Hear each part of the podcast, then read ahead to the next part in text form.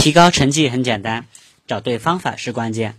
欢迎收听曾涛老师讲方法。今天我们的主题是计划高效学习的起跑点。军事家每次战役前都要制定几套作战方案，科学家开展科研要制定科研计划，企业家也会为产品制定市场营销计划。如果没有事先做好计划，战争很难赢得胜利，那么科研也很难够有序，品牌推广也不会顺利的步上正轨。我们学习同样如此。同学们进入中学之后，学习任务十分繁重，想要保证高效的学习，我们首先要制定一个详细的、完备的计划，每天做什么。做多少？先做什么？后做什么？怎么做？做成什么样？计划要具体周密的列出来，这样就无需观望犹豫，也不会无所适从，从而让学习少走弯路。在我与几位高考状元交流学习经验时，他们无不强调计划的重要性。现在我们就来听他们是怎么说的。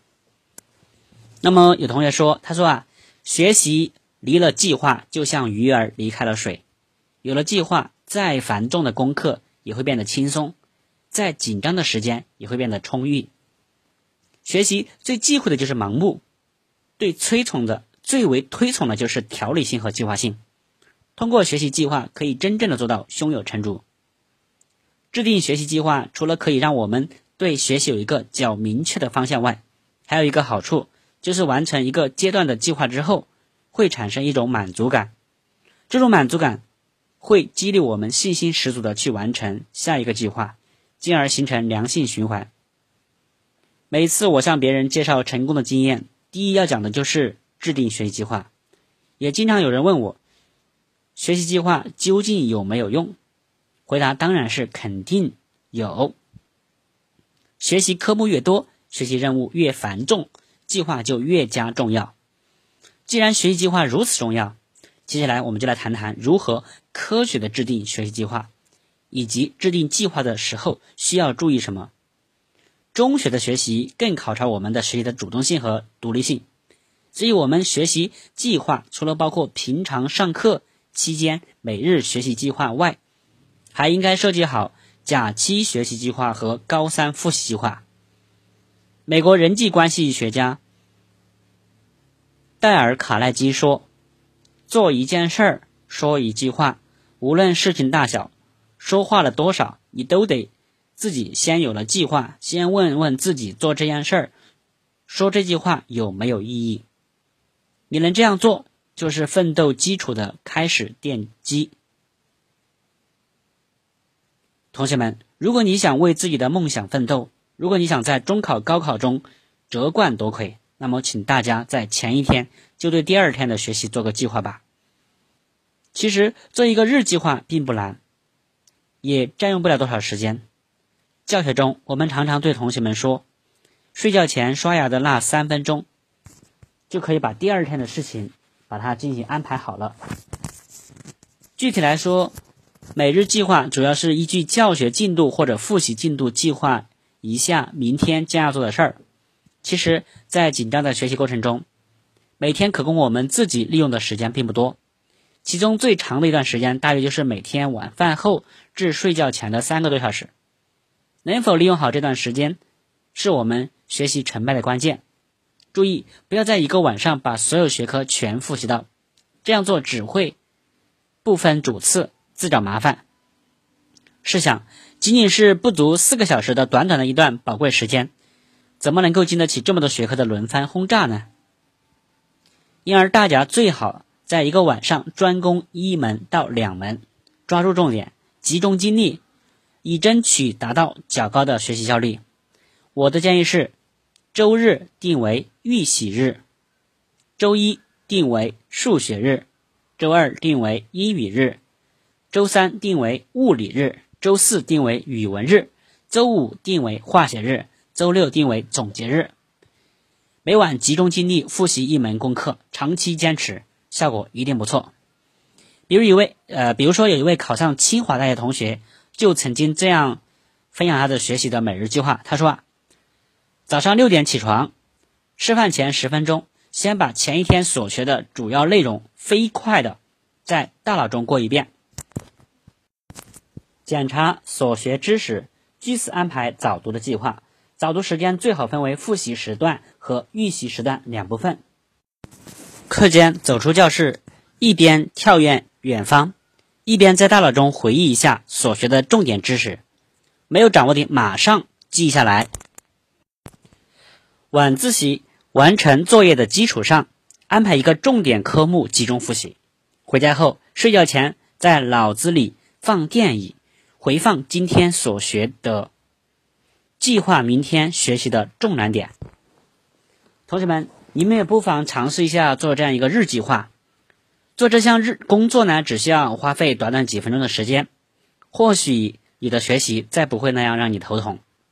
当然，日计划无需形成条文，打个副稿在脑子里就可以了。日计划是微缩景观，关注一章一节的知识，很难形成知识体系。而且通过考试暴露出的许多薄弱环节，也很难有时间逐一弥补。这就需要大家科学高效的利用好假这个假期计划。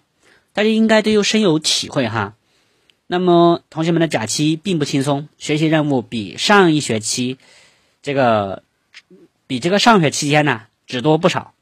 如果事先没有计划，想起什么学什么，到开学时一定很难达成所愿。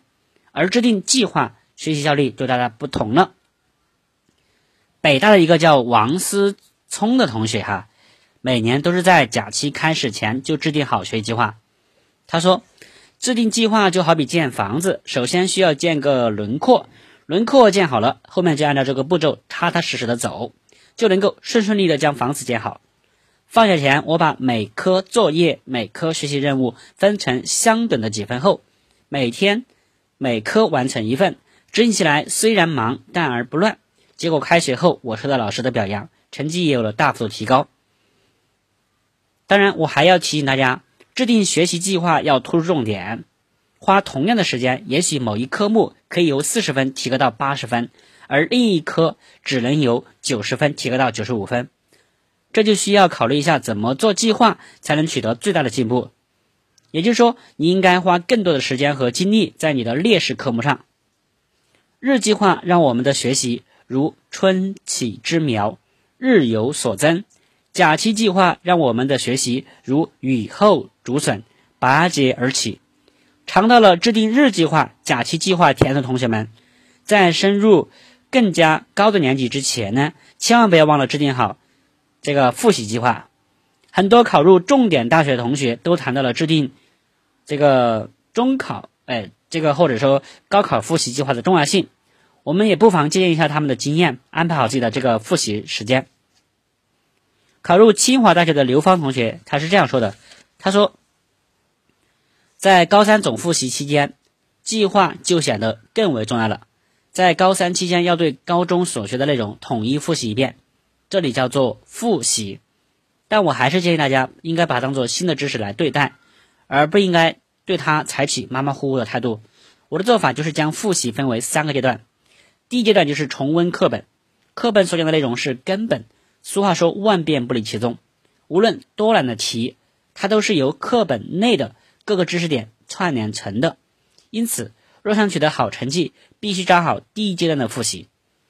在第一阶段复习中，要特别注意方法，在你每复习一段后，及时的回顾一下以前所复习过的，并注意要总结各个知识点，在书的重点部分划分标记，以便今后查阅。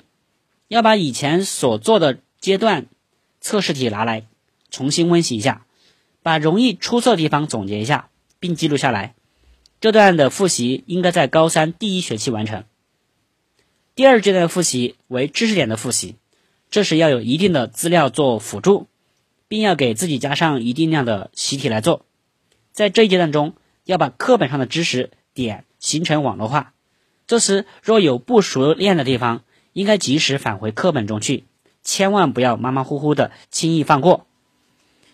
从第二阶段复习的开始，要做一些复杂点儿、综合点儿的题目，逐步训练自己的解题能力，并从此时养成用笔写步骤、用笔来做题的习惯，避免眼高手低的坏习惯。此阶段内的复习应该在第二学期五月份前完成。第三阶段复习为拔高阶段。在本阶段要逐步训练自己的解题速度，要经常自己定时来做整套题，使自己能够正确的应付各种考试。本阶段应该在高考前的五月底前完成。好，那我们看下一个，这个顺利考入北京大学的鹰眼同学，他的高三是这么度过的。他说啊，在整个高三期间，我的复习计划是这样的：若将全年有效的时间定做三百天。我利用前面两百天对各科的详细复习，这段时间内要将课本重新认真的看一遍，书上的习题要保证全部都会做，另外还要至少看一本课外的习题册，这本习题册的质量一定要高，即使是以前曾经用过的也无妨，而且最好在其中有单元的归纳总结、例题详解、配套习题这样三部分。这轮复习的重点是细，不但要巩固原来已掌握的知识。而且要打扫以前的死角，任何疑点都不要放过。第二轮复习大约在这个七十五天，这段时间里我们要进行知识的加深。高考是一个选拔性的考试，对考生的综合能力要求很高，这就要求我们不能仅仅停留在知识表面上，而要做到深掘其内在的原理规律，并举一反三，适当做一些较难的题目。但绝对不是攻那些刁钻古怪的偏题。第三轮复习可以用二十五天时间，这段时间虽然短暂，但由于离高考最近，所以也是最重要的一轮复习。这轮复习的重点就是对整个高中所学的知识分科进行归纳总结，可以列出简明的提纲，保证自己对各科的知识都有一条清晰的线索。这样才能够面对千奇百怪的试题而从容征战，成竹在胸。这轮复习一定要认真而缜密，任何知识点的遗漏都可能导致难以想象的恶果。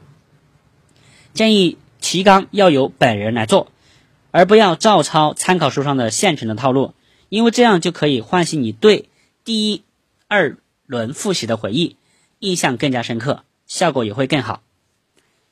许多高三的同学。虽然知道应该全力以赴了，但是主观上就是提不起精神。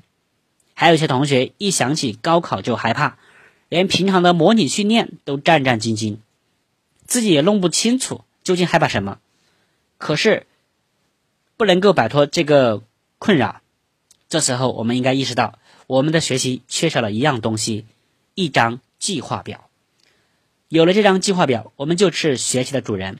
清楚自己每一步做什么，为什么这么做？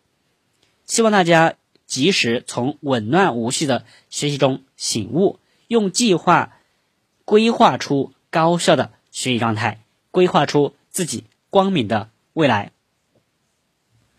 好了，那么想要了解更多关于高效学习方法和提升考试技巧方面的课程，或者说购买相关的书籍，可以加曾老师微信一三五五一三二。四零二七，人类因梦想而伟大，因学习而改变，更因行动而成功。当你使用状元高分学习法，你将会有意想不到的收获。祝您金榜题名！欢迎大家，感谢收听，我们下次再见。